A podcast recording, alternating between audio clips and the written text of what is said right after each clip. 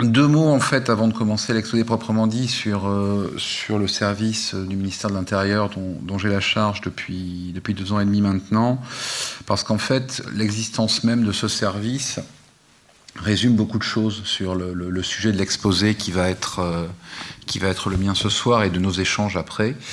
Euh, il y a un bureau central des cultes dans le ministère de l'Intérieur qui ne d'une république qui ne reconnaît aucun culte. Donc c'est bien tout de suite la réponse qui est donnée à, la question qui est posée. Ne pas reconnaître, ça ne veut pas dire ignorer, bien évidemment.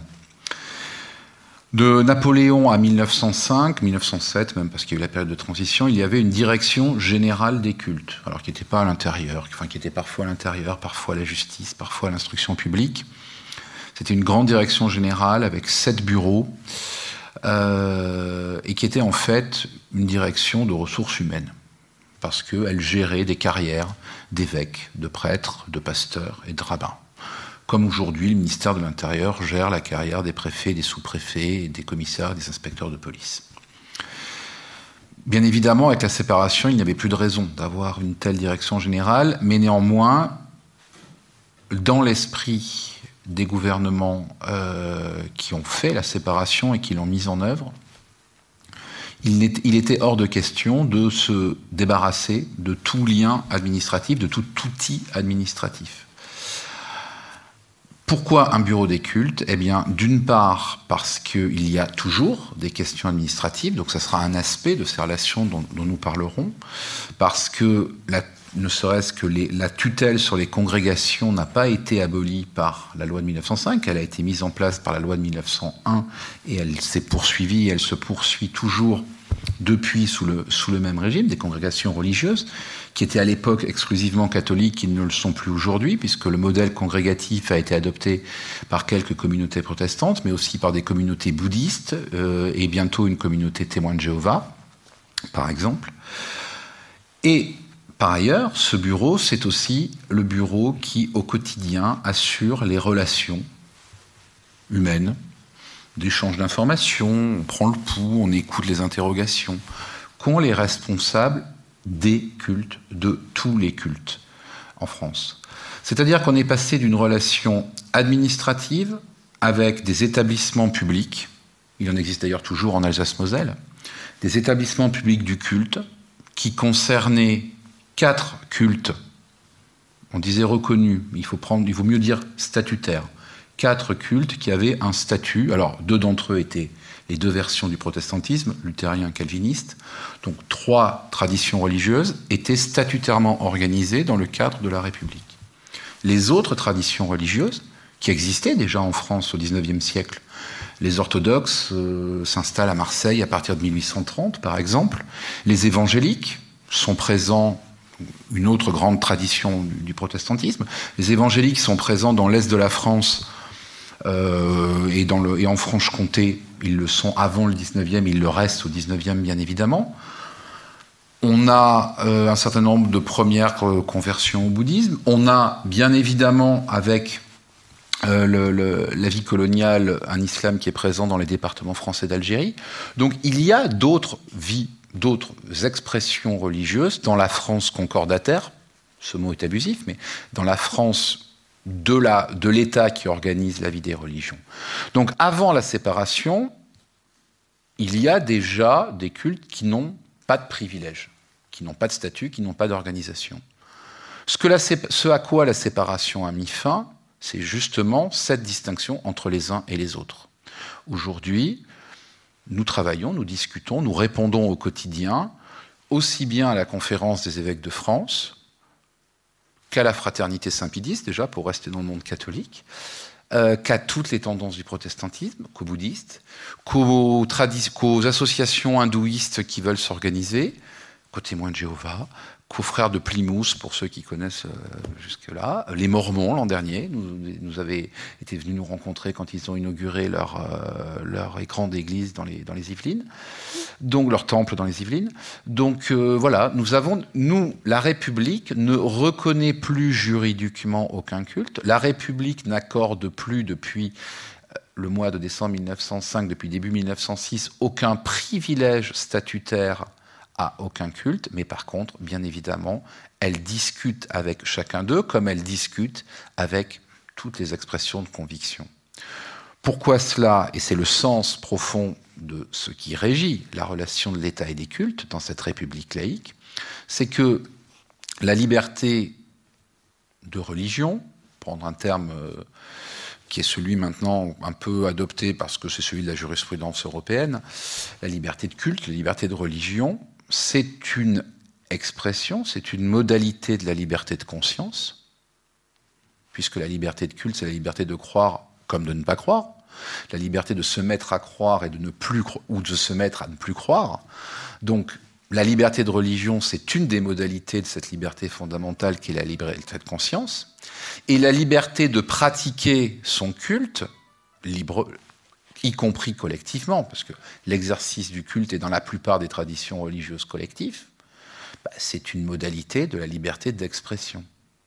Donc nous sommes là sur deux modalités particulières de deux des libertés fondamentales qui nous sont les plus familières et sans laquelle notre régime démocratique ne serait plus ce qu'il est, notre régime républicain ne serait plus ce qu'il est. Donc, c'est une matière particulière parce que une opinion religieuse, c'est quelque chose d'un petit peu différent d'une opinion syndicale ou d'une opinion politique.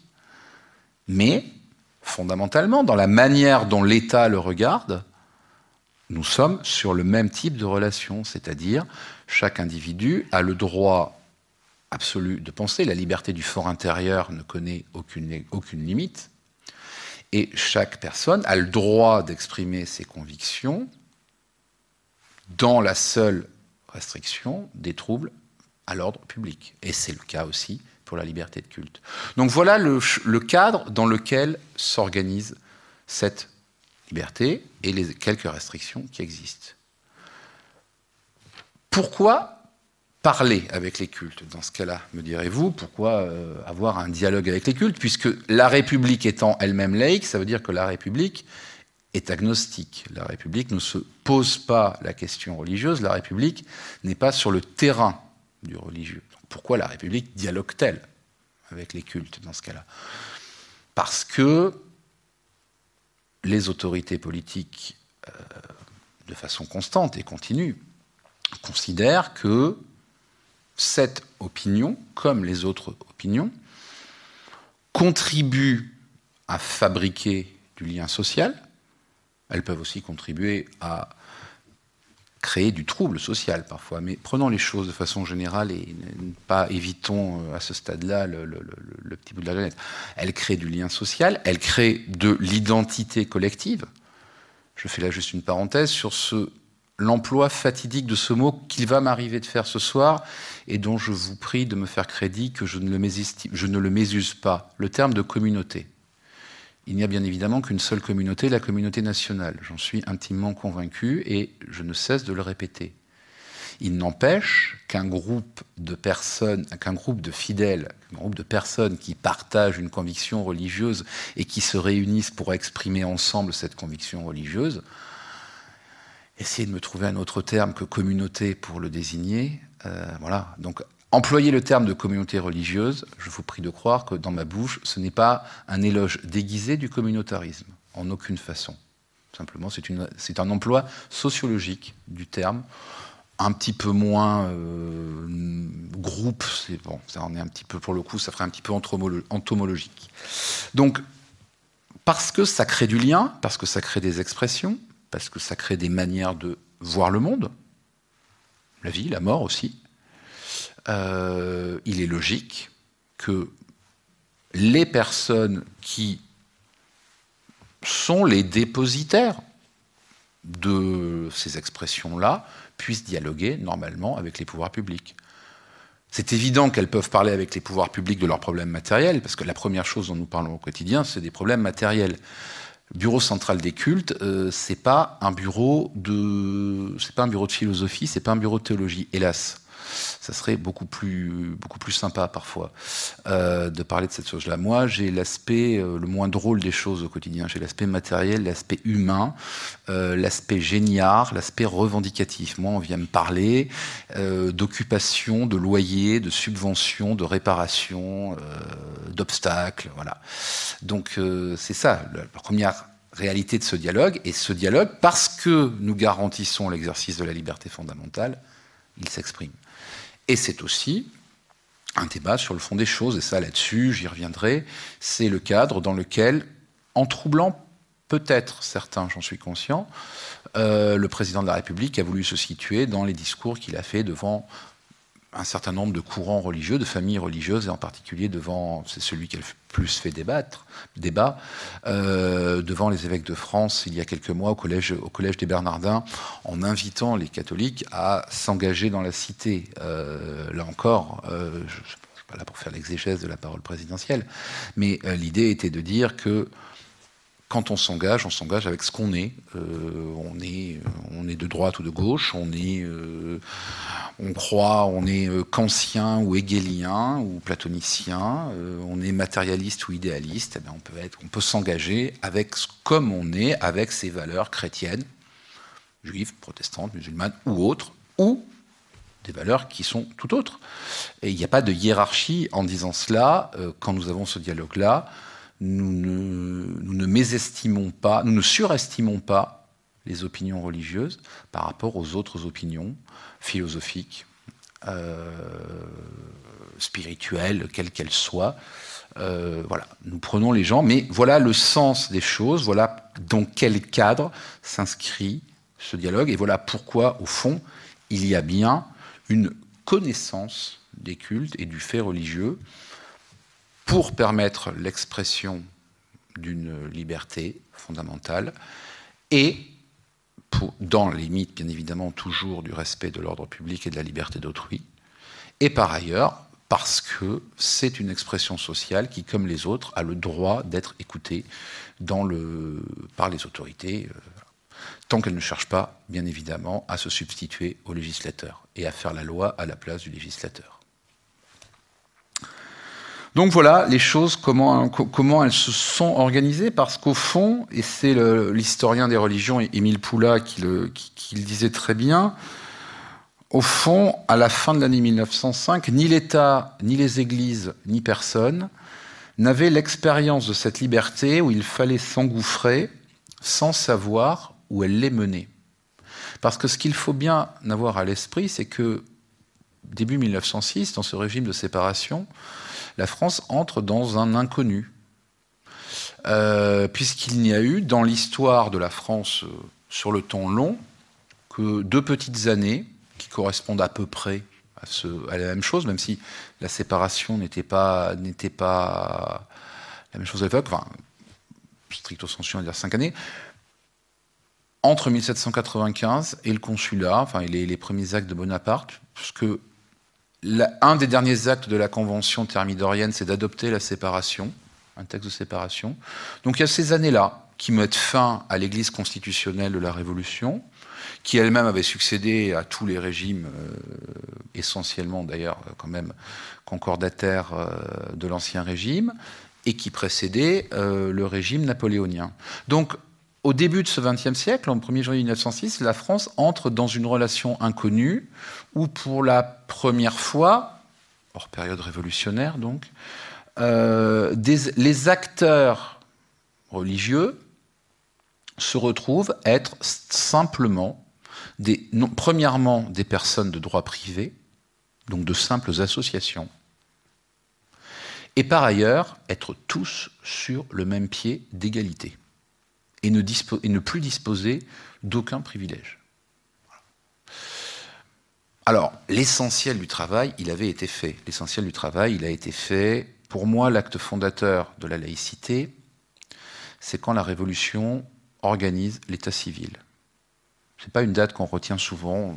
Quand on fait l'histoire de la Révolution, alors on dit alors, l'édit de Nantes, parce qu'effectivement, c'est la première tolérance, et puis euh, il y a la première séparation à la Révolution, etc. etc. Je pense que fondamentalement, l'état civil, c'est l'acte fondateur de la laïcité française et de ce qui va donc être le terreau de la relation de l'État et des cultes, parce que l'État civil, c'est pour la première fois le fait que les Français ne sont plus assignés pour leur vie, mais aussi pour l'éternité, à une catégorie religieuse qui leur est imposée. Alors, qui leur est imposée pour la naissance, on peut dire qu'ils la choisissent pour le mariage et pour la mort, mais à une catégorie qui leur est à laquelle ils sont assignés. Passer de registres paroissiaux à un état civil, c'est faire que la personne qui naît, qui se marie ou qui meurt n'est pas pour l'éternité enregistrée comme un catholique, mais comme un Français. Voilà, et c'est, je pense, le moment clé. Et ensuite se déroulent les choses, et c'est ainsi que la laïcisation, par exemple, de l'enseignement, prend sens, puisque la laïcisation de l'école, peut-être que lors d'une autre conférence, on, vous en a parlé, c'est pareil, la laïcisation de l'école, elle n'est pas anti-religieuse. Jules Grévy, il prévoit le jeudi et il écrit noir sur blanc dans la loi que le jeudi, il est prévu pour l'enseignement religieux de ceux qui veulent en suivre un.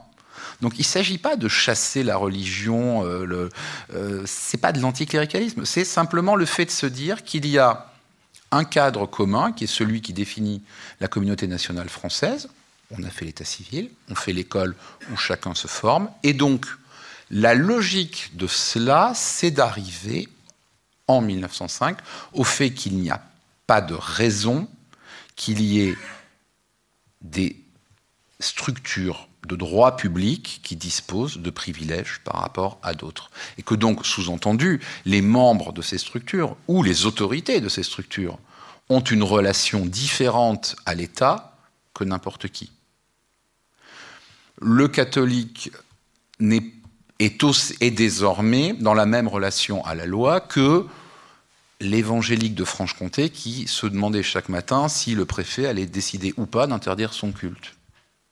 Mais il a le droit. Les deux sont dans la même situation de liberté. L'évêque n'a plus une place dans euh, le, classement des préséances euh, placées entre les ministres, le préfet, le recteur d'académie, pour savoir dans les cérémonies publiques. Ce n'est pas une personne supérieure à une autre qui fait que certains se sentent exclus parce que leurs représentants cultuels n'y sont pas, ou simplement parce que eux ne considèrent qu'ils n'ont pas à être représentés par des représentants religieux. Donc on est sur une logique de distinction des ordres, fondamentalement. C'est ça, c'est-à-dire que on, acte dans l'ordre juridique que les affaires de l'État, l'ordre de l'État et des pouvoirs publics, l'ordre du politique et l'ordre des religions, sont des ordres différents qui ne parlent pas des mêmes choses. Ça ne veut pas dire qu'ils ne se parlent pas. Ils ne parlent pas des mêmes choses et donc ils n'ont pas, sauf lorsque cela interfère, un sang mêlé. Voilà les, choses qui s'inscrivent et qui ne sont au fond que la traduction d'une phrase que Rousseau écrivait déjà dans le contrat social. Chacun peut avoir telles opinions qu'il lui plaît sans qu'il appartienne au souverain d'en connaître. Ça, c'est très important, le fort intérieur.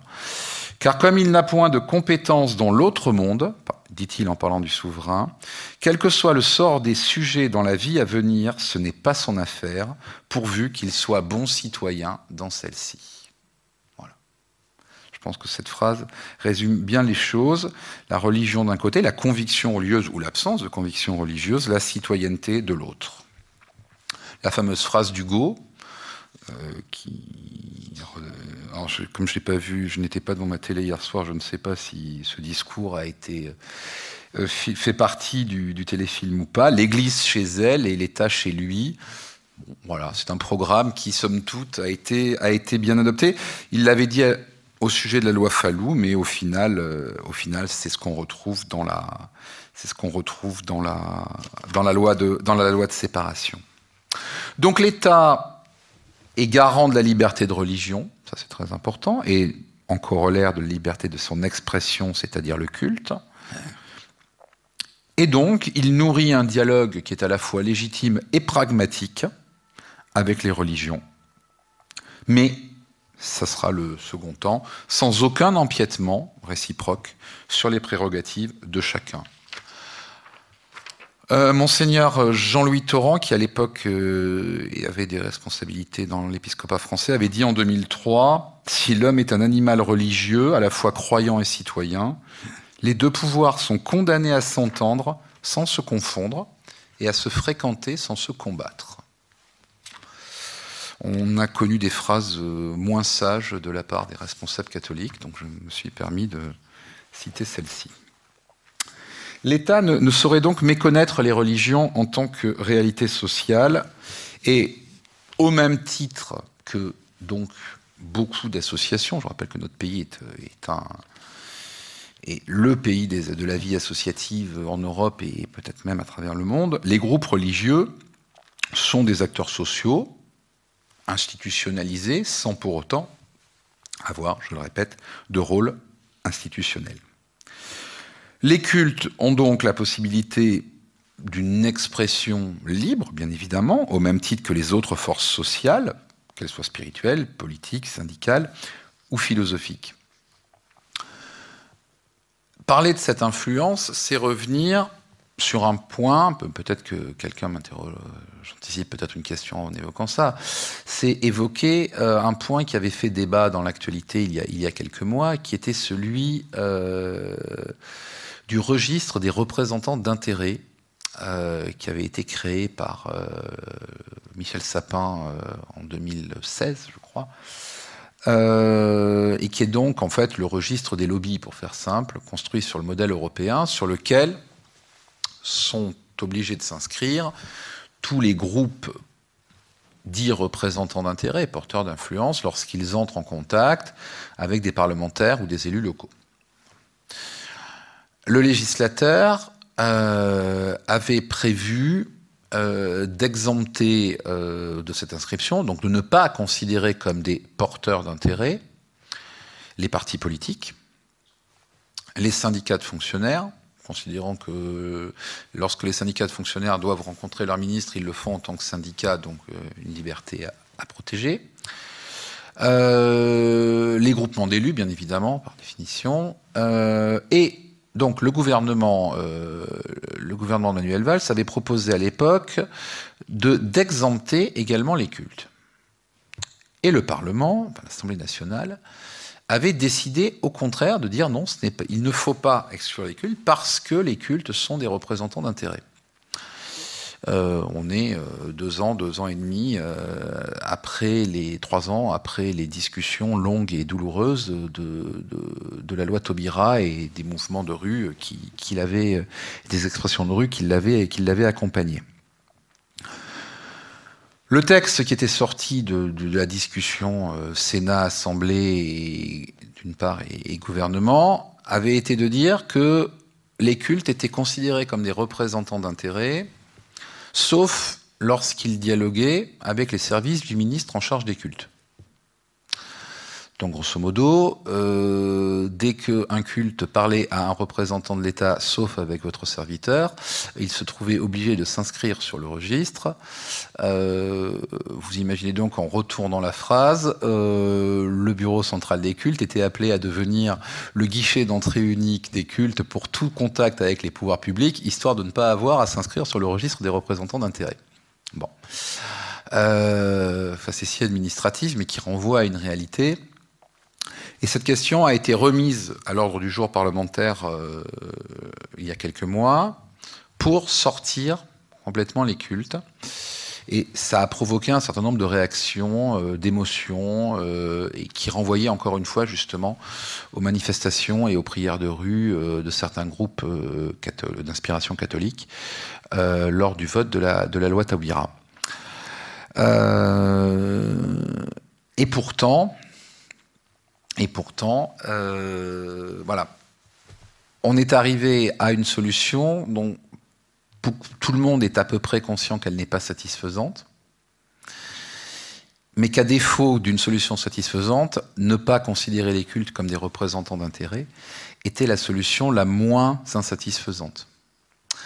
Pourquoi? Parce que, premièrement, euh, si on revient au symptôme qui a créé une forme de traumatisme légitime chez les parlementaires, euh, enfin compréhensible en tout cas chez les, parlementaires. Euh, le mouvement issu de la manif pour tous euh, s'est enregistré depuis comme parti, s'est déclaré depuis comme parti politique. Donc l'objet associatif, source de l'émotion, euh, de toute façon, n'était pas visé par la, n'était pas visé par le problème.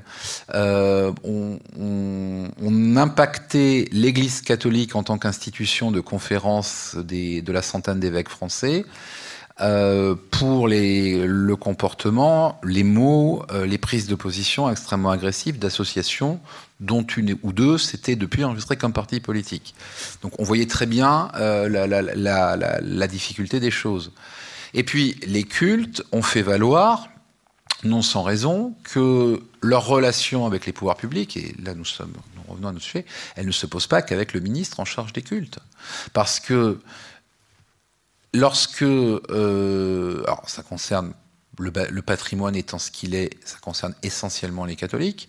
Lorsqu'ils discutent avec euh, l'État ou un maire du patrimoine, de l'État, de l'Église euh, ou de la cathédrale, enfin de la cathédrale ou de l'Église, pour respecter la symétrie, euh, ça ne passe pas forcément par nous. Ça relève éventuellement du ministère de la Culture si le patrimoine est classé.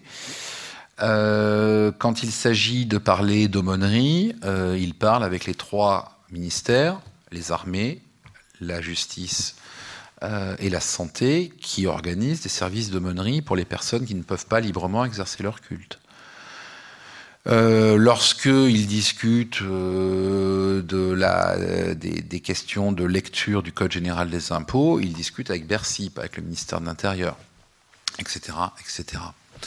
Donc, et il était impossible législativement de, dresser une liste de tous les services avec lesquels la relation administrative normale s'exprimait. Donc on est arrivé à sortir euh, les cultes du registre des représentants d'intérêt. Mais je vous dis, c'est une. certains ont peut-être entendu parler. Je, sais, j'entends que cette solution a paru mauvaise à un certain nombre de personnes en disant oui, mais au moment de la discussion sur les lois bioéthiques, euh, vous êtes en train de sortir des porteurs d'opinion du registre des représentants d'intérêt. Voilà. Bon voilà que c'est une, c'est une matière qui est toujours extrêmement, extrêmement complexe, mais que on a finalement le législateur, dans sa sagesse, puisque le législateur par définition est toujours sage, euh, a décidé euh, d'inclure les courants religieux au même titre que les courants politiques, les courants syndicaux, donc dans les grands courants porteurs d'idées qui ne sont pas des représentants d'intérêt. D'ailleurs, parenthèse, au Parlement européen, aujourd'hui, il y a à l'échelle de toute l'Union européenne 11 institutions religieuses qui se sont enregistrées euh, sur le registre équivalent, euh, prouvant euh, la, relative, l'effet relativement limité de ce, de, de ce type d'outils. Donc oui, les cultes sont organisés, bien évidemment, oui, les cultes sont structurés, et oui, les cultes défendent leurs convictions et leurs intérêts. Mais comme, on en revient à mon préalable, nous ne sommes pas dans le même ordre, c'est pour cela qu'ils peuvent être des interlocuteurs, mais des pouvoirs publics, et pas des édicteurs de normes. Voilà la chose. C'est-à-dire que le débat, il est là. La manière de poser le débat au quotidien, il est là. Ce n'est pas discuter avec quelqu'un, c'est pas la même chose que de recevoir quelqu'un qui va vous dire voilà ce que doit être la norme et qui doit s'imposer à tous. Donc, dès lors que ceci est admis et partagé par tous, sereinement rappelé régulièrement, il n'y a pas de problème à discuter comme avec d'autres acteurs. Parce que de toute façon, je vous l'ai dit, la liberté de religion et la liberté de religion est une liberté publique et qu'il n'y a pas de liberté de religion sans liberté de la manifester par des discours ou par des pratiques, ça c'est très important, qu'il ne convient pas à l'État de définir. Nous prenons les expressions religieuses des cultes pour ce qu'elles sont. On dit parfois que euh, c'est pas toujours à tort, je dois le reconnaître, que l'État a décalqué son mode de relation au, culte sur sa relation avec le plus ancien, le plus organisé, le plus important des cultes en France, c'est-à-dire l'Église catholique. On parle parfois, certains parlent de catholaïcité.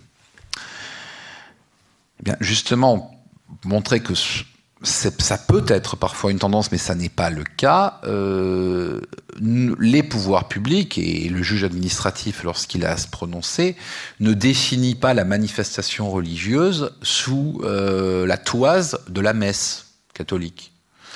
Euh, les pouvoirs publics doivent prendre en compte, alors pas toujours très simple au quotidien, mais on doit admettre qu'un rassemblement collectif de plein air de fidèles de telle spiritualité euh, asiatique, par exemple, c'est un rassemblement religieux. Alors après, ça ne veut, veut, pas dire qu'il a tous les droits. C'est un rassemblement de plein air, pas dans un lieu de culte. Donc à partir de là, s'applique à lui la réglementation, toujours pareil, pas de privilège, mais pas de discrimination spécifique parce que ce sont des cultes. Mais c'est un rassemblement de plein air, donc il obéit aux règles de déclaration, de respect d'un certain nombre de règles, pas de trouble à l'ordre public, pour ce type de, de, de rassemblement. Mais l'État prend les cultes pour ce que les cultes donnent d'eux-mêmes. Ce qui est d'ailleurs un des enjeux quand on parle euh, de, volonté d'accompagner tel ou tel culte dans des efforts de structuration, c'est que il n'y a pas forcément de clergé, que le clergé n'est pas forcément, quand il y a un clergé, le clergé n'est pas forcément hiérarchisé, qu'il n'est même pas forcément organisé euh, de façon collective, etc., etc. Donc tout ça, c'est un travail très important pour nous, c'est de discuter avec des interlocuteurs qui ont le droit, comme les autres, au respect, bien évidemment, de, la, liberté fondamentale, avec des pratiques qui sont parfois, socialement, collectivement, qui peuvent parfois être déroutantes. Mais l'État se doit d'être garant de cette liberté parce que c'est une liberté fondamentale et donc également de son expression. Dès lors que l'intervention de l'État est indispensable parce qu'il y a le cadrage de l'ordre public, le dialogue avec les cultes est nécessaire. Cette intervention doit donc être forcément proportionnée et exclusivement proportionnée, dûment proportionnée aux nécessités de l'ordre public. Le Conseil d'État et le Conseil constitutionnel le rappellent régulièrement. La pratique des religions est libre, sous réserve des atteintes qu'elle porterait à l'ordre public. L'ordre public, c'est très large. Hein. C'est pas simplement, euh, c'est pas le tapage. C'est une, notion beaucoup plus large qui inclut aujourd'hui, d'ailleurs, euh, par exemple, le respect de la dignité humaine. C'est une composante de l'ordre public. La loi punit ceux qui, par des violences ou des menaces, tenteraient d'empêcher l'exercice d'un culte de la même façon qu'elle punit ceux qui, par des violences ou des menaces, tenteraient d'imposer la pratique d'un culte. Donc, pas d'interdiction générale injustifiée. Un maire ne peut pas dire moi j'interdis toute manifestation religieuse euh, euh, en extérieur dans ma commune du 1er janvier au 31 décembre. Ce serait une atteinte injustifiée, excessive à une liberté fondamentale. Donc, voilà le cadre dans lequel les choses se passent, et c'est bien pour ça qu'on dit que la loi de 1905 est une loi libérale, c'est une loi de liberté, c'est une des grandes lois de liberté qui fait suite dans ces lois de la Troisième République, à la loi sur la presse, à la loi sur les associations. Euh, voilà. C'est une loi qui définit des règles, mais pour un régime de liberté. Cela concerne aussi l'enseignement religieux, et la formation des ministres du culte, qui sont des composantes de la liberté religieuse.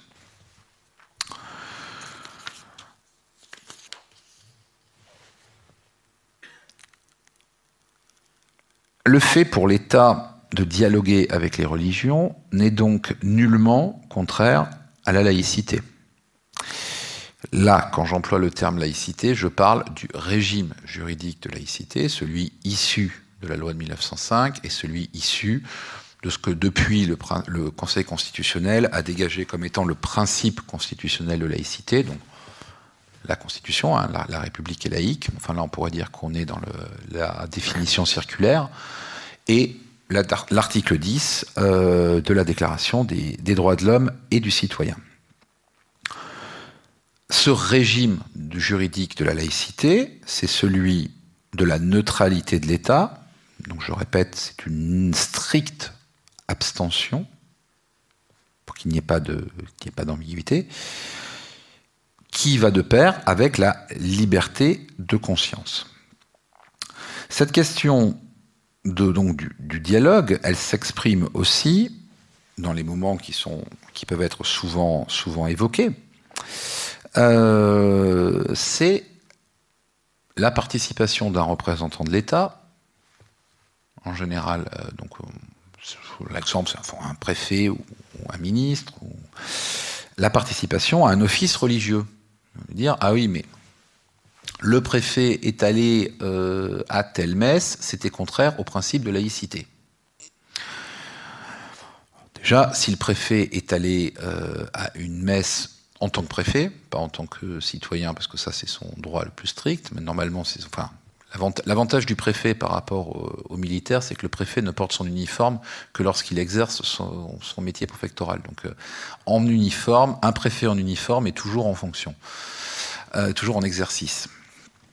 Euh, le représentant de l'État peut participer à un office religieux dès lors que, premièrement, il ne participe pas à un office religieux d'un seul culte de façon permanente et répétitive.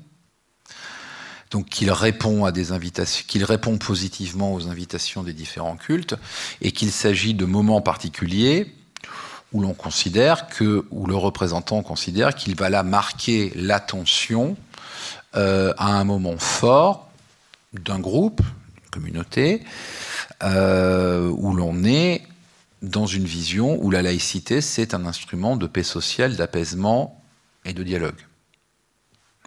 Pas une prise de position, c'est pas le représentant de l'État dans ces conditions-là, bien évidemment, n'a pas à participer au rite, il est présent. Évidemment, cela va sans dire, mais comme tout ce qui va sans dire, on peut le dire également, ça ira encore mieux.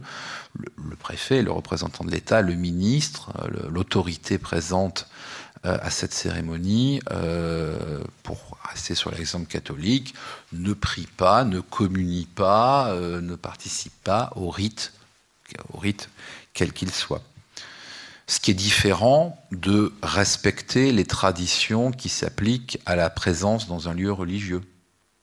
Port d'une kippa n'est pas un signe d'adhésion à la religion juive. Une tradition pour un homme qui est présent dans une synagogue le fait d'enlever ses chaussures euh, dans une mosquée est un signe de respect parce que les fidèles de cette religion le font dans ce, dans, ce cadre-là. Voilà. Ce n'est pas, pas, un signe d'adhésion, ce n'est pas une profession de foi que de se déchausser ou de mettre une kippa lorsque, effectivement, euh, la tradition le, le demande. Donc, on est là sur quelque chose qui est la reconnaissance, la prison au sens de la prise en compte, pas juridique, la reconnaissance d'un élément, d'un fait social important. La laïcité, je, le dis là, je, je le répète et j'y reviendrai tout à l'heure, elle vise essentiellement à protéger les uns et les autres. Elle vise à protéger l'État de l'immixtion d'une ou plusieurs religions, comme elle vise à protéger les religions de l'immixtion de l'État. N'oublions jamais que les plus farouches opposants à la séparation dans les débats au cours de l'année 1905, c'était euh, les amis du petit père Combe.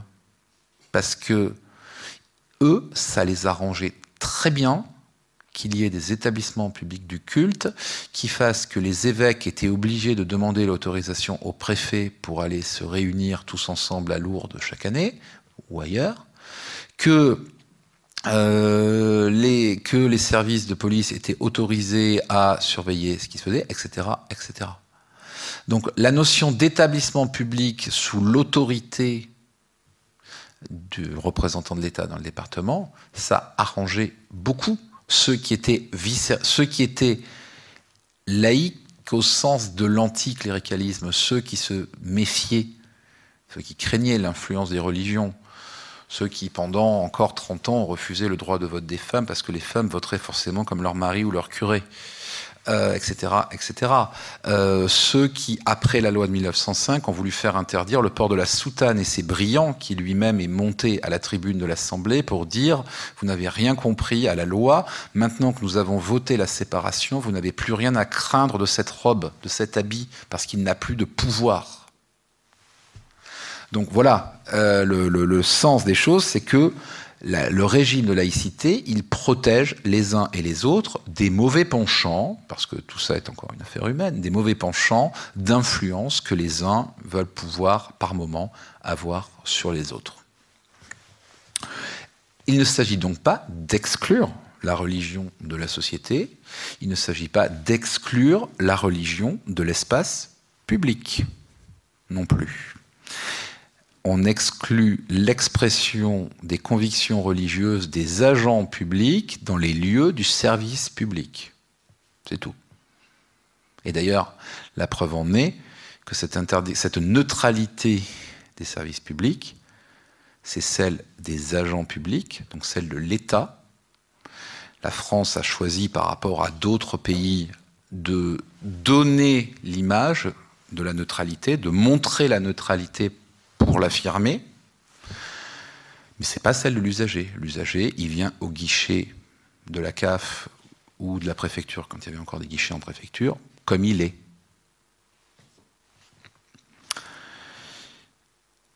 Et c'est bien parce que Église et État sont désormais clairement séparés qu'ils peuvent sainement coopérer.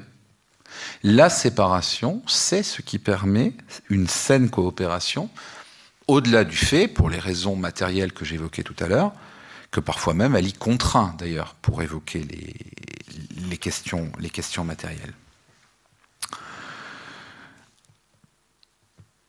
Donc, l'exercice du culte nécessite, dans ce régime de distinction, de séparation, il nécessite un support, et ce support, je l'ai déjà dit tout à l'heure, pour la première fois, n'a pas de statut particulier.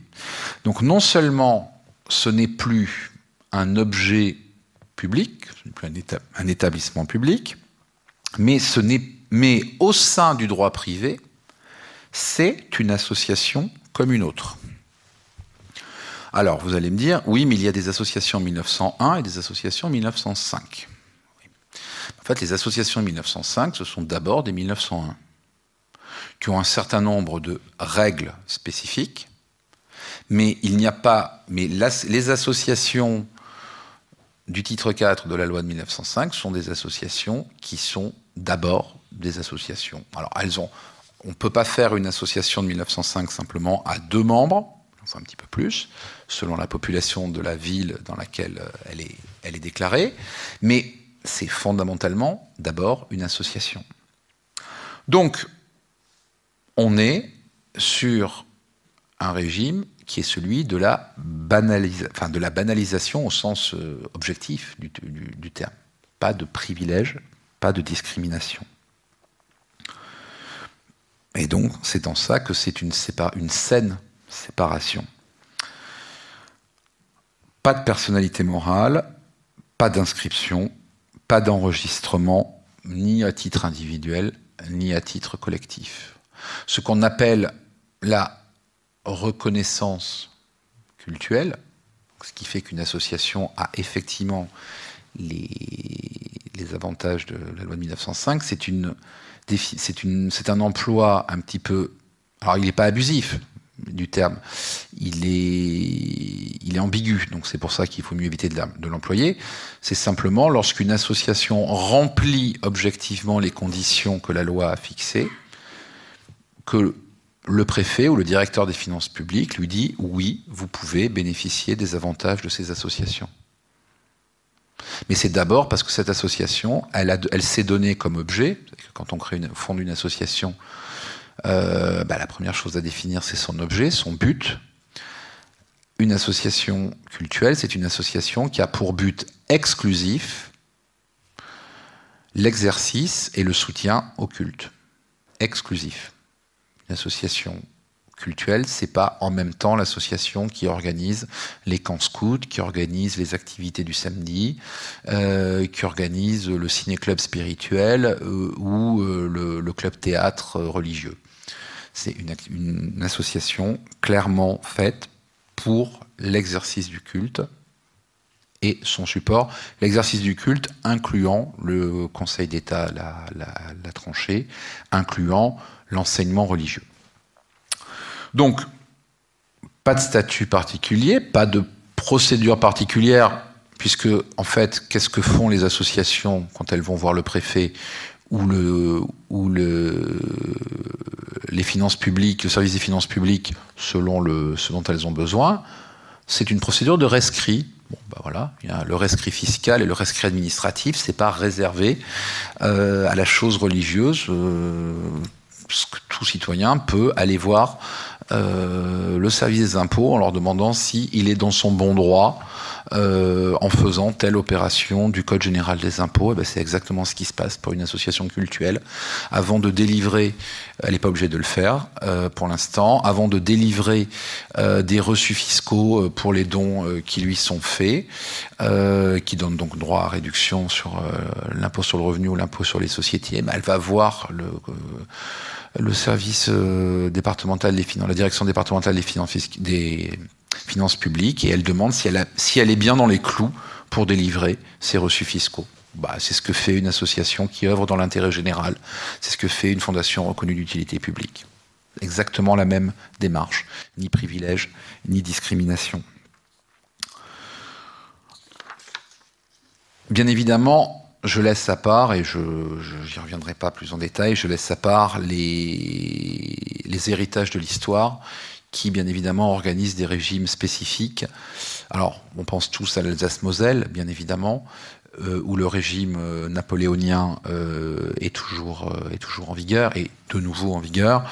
mais je, laisse également à part une partie conséquente de nos Outre-mer, y compris des départements d'outre-mer. Alors on pourrait, on, pourrait spontanément considérer qu'on apprend hein, le département d'outre-mer, c'est en droit on dit l'identité législative, donc les lois s'appliquent automatiquement dans les départements alors qu'il faut les, rendre applicables dans les, les autres collectivités. Bon, c'est un peu plus compliqué que ça. Euh, donc la loi de 1905, elle ne s'applique pas en Guyane parce que on n'a à l'époque jamais voulu l'appliquer en Guyane qui était une terre un petit peu compliquée. Euh, on était, on était euh, après le bas, on était, il y avait encore d'ailleurs euh, des personnes qui étaient emprisonnées durablement là-bas. On était sur des terres de conquête, on était sur des terres de mission pour l'Église catholique qui voulait convertir les populations amérindiennes. Donc en 1911, quand on a, quand on a étendu la loi de 1905 à la, à la Guadeloupe et à la Martinique, à la Réunion qui n'étaient pas des départements à l'époque, mais euh, les vieilles colonies, on ne l'a pas étendu euh, à la Guyane, euh, et en 45 à la départementalisation, de manière volontaire non plus, on n'a pas rattrapé le cours de l'histoire. Bon. Donc pas la Guyane, pas Mayotte, devenu département très tardivement et, dans des conditions avec un héritage historique très particulier qui fait que ça n'aurait pas grand sens euh, d'appliquer du jour au lendemain la loi de 1905 à, Mayotte. Et puis, pas toutes les collectivités euh, d'outre-mer euh, qui ont des formes plus ou moins poussées d'autonomie. La Nouvelle-Calédonie, c'est encore à part, mais pas la Polynésie, pas Wallis et Futuna, par exemple, et pas Saint-Pierre et Miquelon. Donc ça, on a d'autres régimes qui sont d'autres expressions, mais vous voyez qui au final concernent quand même un nombre conséquent de nos compatriotes. Un sujet pose en général, euh, question dans ces relations quotidiennes, c'est celui de l'immobilier. Euh, de deux façons. Il y a d'abord la question, entre guillemets, des héritiers privilégiés. Donc ceux qui ont hérité un patrimoine immobilier pré-1905. Donc essentiellement, essentiellement, essentiellement catholiques également un petit peu protestant et enfin ce qui est devenu euh, ce qui est devenu propriété communale, c'est ce qui était près 1905 et euh, également euh, pré-concordataire. Parce que ce qui a été construit par les établissements du culte pendant la période concordataire euh, est devenu propriété euh, pleine et entière des, des cultes. Donc c'est c'est un petit peu un petit peu enfin c'est un peu, là encore, je fais un raccourci. Considérons que l'État et les communes sont aujourd'hui propriétaires de l'ensemble des cathédrales et des églises construites avant 1905 et que donc, au titre du propriétaire, elles ont des obligations de réparation et d'entretien.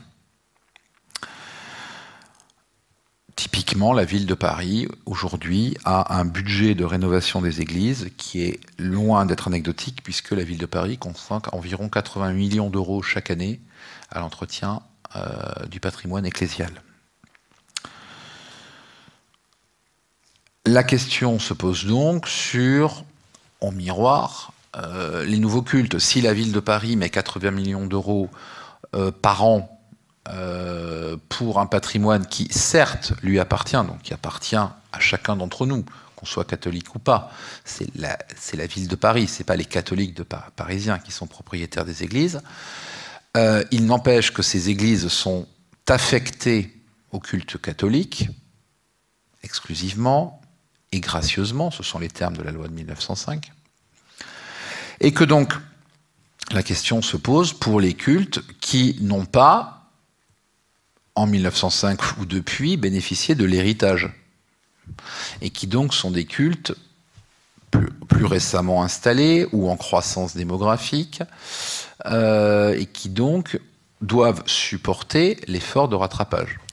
Et donc la question se pose de savoir, la question s'est posée parce que on a parfois l'expression de laïcité de rattrapage. Si l'État est le garant de l'égalité entre les religions, d'un égal traitement, ben forcément, il devrait aider plus ceux qui ont moins.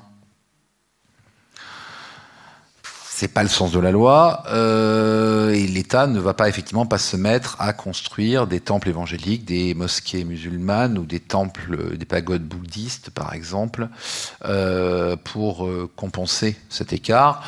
Pas plus que l'État ne va reconstruire les temples protestants qui ont été brûlés par les soldats de Louis XIV au moment de la révocation de l'édit de Nantes. Donc la question est de savoir est-il légitime d'eux? Et c'est pour ça que c'était pas dans la loi de 1905, mais ça a depuis été construit et validé par le, par le juge administratif et le juge constitutionnel lorsqu'on est sur des mesures législatives.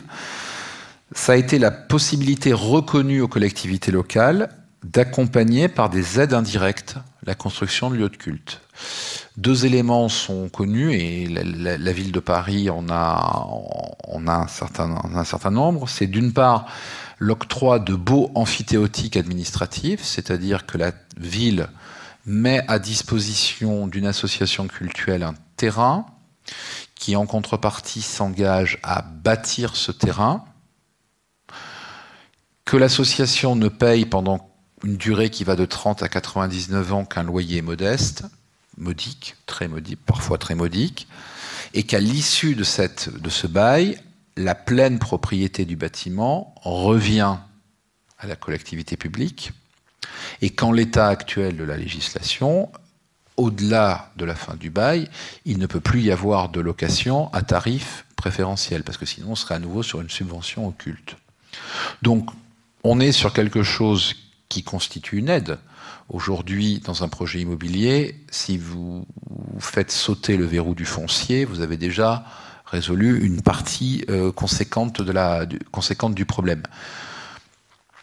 Cela a été euh, reconnu d'abord dans les faits, par la jurisprudence, inscrit dans la loi et depuis, et, depuis confirmé, mais par contre, il est très clair que ce doit être obligatoirement une association cultuelle qui le porte.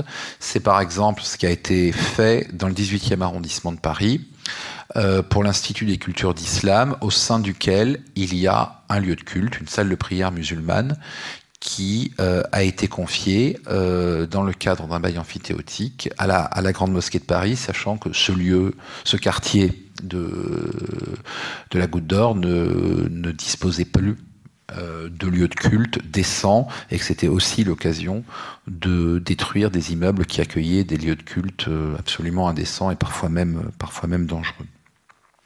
L'autre possibilité qui a été ouverte par le législateur, c'est de garantir des emprunts pour la construction d'édifices du culte.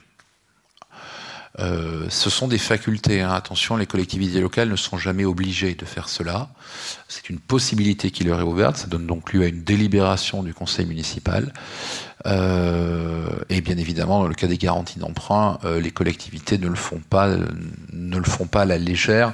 Je n'ai pas d'exemple de collectivité qui ait dû se porter au secours d'une association défaillante de son emprunt dans le cadre de la construction d'un lieu de culte. Mais il n'empêche que la garantie d'emprunt est un acte, est est un acte fort. Les, les édifices du culte bénéficient également de quelques petits avantages, euh, enfin, avantages fiscaux. Euh, là, c'est pareil, on, l'écrit comme ça, puis quand on le dit, en général, on se dit oui, mais c'est pas un avantage fiscal. Euh, les lieux de culte sont exemptés de la taxe d'habitation. Bah oui, c'est normal, puisque ce ne sont pas des locaux d'habitation. Donc voilà, effectivement. Mais par contre, c'est une exemption qui est strictement limitée au lieu de culte proprement dit. ça ne concerne pas le logement euh, du ministre du culte. Ça ne concerne pas les salles d'activité qui, elles, peuvent servir effectivement à, des habitations. taxe sur le foncier bâti euh, également.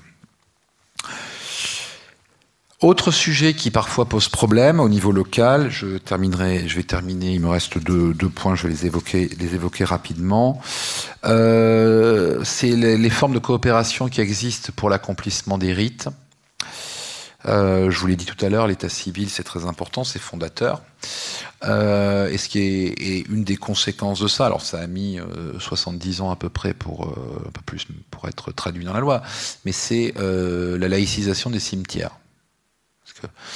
C'est bien d'être inscrit sur un registre d'état civil quand on est mort, c'est bien aussi de ne pas être, du coup, être enterré dans un cimetière confessionnel. Donc, euh, tous les cimetières municipaux et tous les cimetières construits euh, à partir de, cette loi-là étaient des cimetières laïques. Donc on, on, ne construit plus en France, depuis la fin du 19e, de cimetières privés religieux. Il n'empêche que dans le respect de la neutralité du cimetière et dans le respect de la neutralité des espaces communs du cimetière, il n'était pas question d'interdire aux familles de mettre un insigne religieux sur les tombes. ce qu'on n'applique pas aux vivants, on ne va pas l'appliquer aux morts, grosso modo.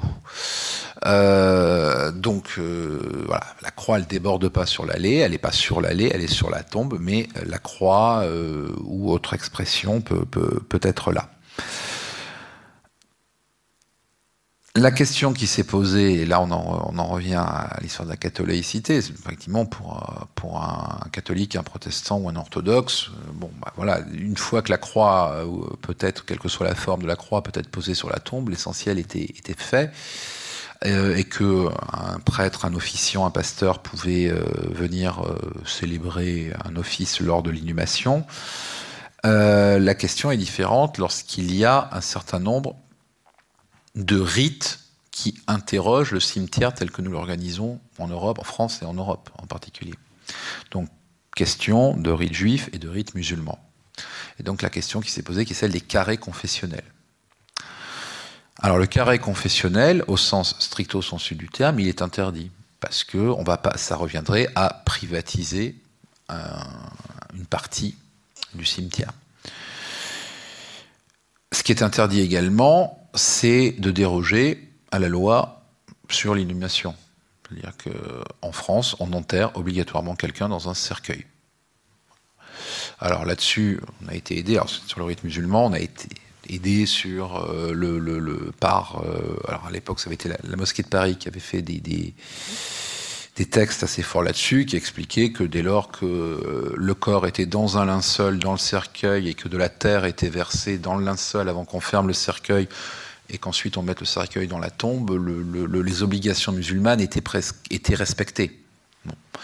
Euh, J'ai pas à en juger, je, voilà, je constate, c'est une chose. Donc ces aspects-là, bien évidemment, on n'y déroge pas. Mais euh, on en revient au fondement même de la laïcité, la loi est la même pour tous en France. Donc, il n'y a pas de... Néanmoins, après, rien n'empêche un maire, au contraire, il est même incité par plusieurs circulaires de, de ministère de l'Intérieur, rien n'empêche un maire de façon intelligente et apaisée, donc en général il vaut mieux dans ce cas-là ne pas le cacher, euh, d'organiser des regroupements. C'est-à-dire, puisqu'il y a euh, pour euh, les personnes de confession musulmane le souhait d'être enterrées dans la direction de la Mecque, euh, eh ce qui implique dans la plupart de nos cimetières un changement d'orientation par rapport à l'ensemble des tombes, qui équivaut à devoir, je rentre dans des détails matériels, mais c'est comme ça que ça s'exprime, parce que vous le savez, vous l'avez vu récemment dans la presse, le principal problème pour, les, pour nos élus, c'est la place hein, dans les cimetières. Donc le, le, la prise en compte des prescriptions de l'islam, ça équivaut globalement à devoir créer une allée supplémentaire pour pouvoir avoir une série de tombes qui soit euh, inclinée par rapport euh, au reste de, de, des allées. Donc c'est de la place perdue, entre guillemets. Euh, bon, mais ça, rien n'empêche de le faire dès lors que les choses le permettent. De la même façon, le dialogue intelligent des élus, des familles et des associations culturelles permet d'éviter euh, pour les familles dont, qui, ne, qui, ne, font pas l'achat d'une concession et donc euh, dont les, les, les, les, les cercueils sont euh, au bout de cinq ans euh, dans les carrés euh, municipaux récupérés et réduits. Bah, un dialogue permet d'éviter, par exemple, l'inhumation systématique qui est désormais permise par la loi c'était une loi d'une dizaine d'années.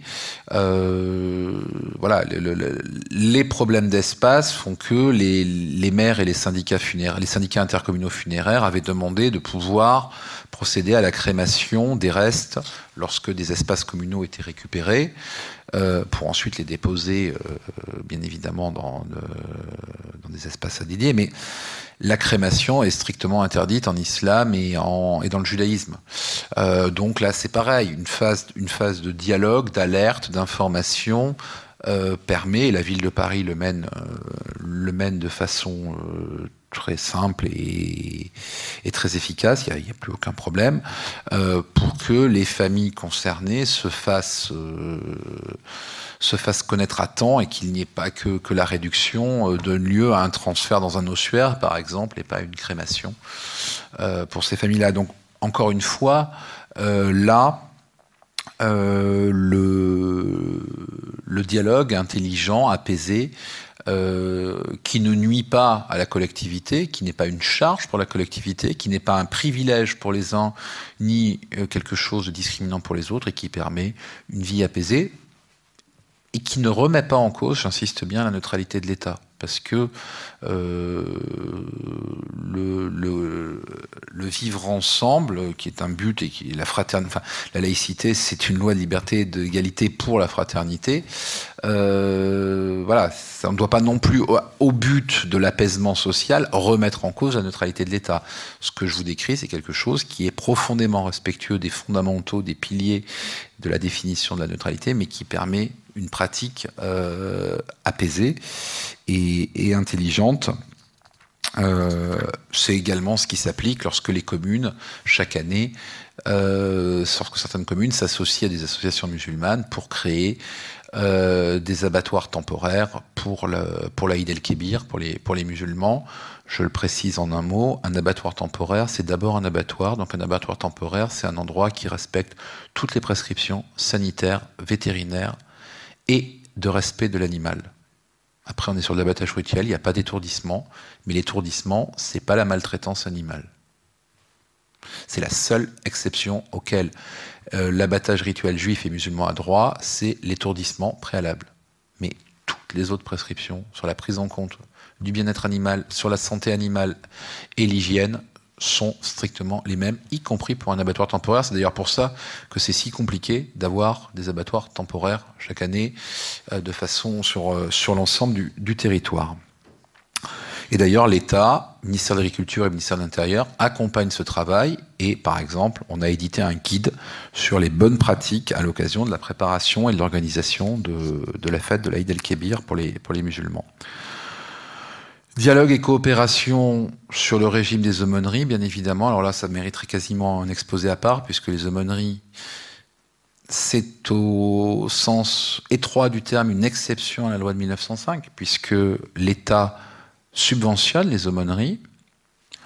Euh, mais en fait, ce n'est pas une exception à la philosophie de la loi de 1905, puisque les aumôneries, c'est quelque chose qui permet d'exercer son culte pour des personnes qui subissent des contraintes, qu'elles soient réglementaires, judiciaires ou médicales, qui leur empêchent de se rendre sur l'exercice du culte. Donc, s'ils ne peuvent pas aller au culte, le culte doit pouvoir venir à eux. Là, on est sur une forme, pour le coup, d'assurer le libre exercice du culte, et c'est pour ça que dans les trois services que, j'évoquais, il y a des aumôneries. Attention à la confusion. Alors, les aumôneries scolaires ne sont pas organisées du tout sur, le, même principe, même fondement législatif qui les permet, bien évidemment, euh, article 2 de la loi de 1905, mais ce n'est pas, euh, elles ne sont pas organisées en aumônerie nationale agréées par l'État comme le sont les trois autres aumôneries. Ce sont uniquement des initiatives locales qui sont régies entre le, le, le rectorat et l'établissement scolaire concerné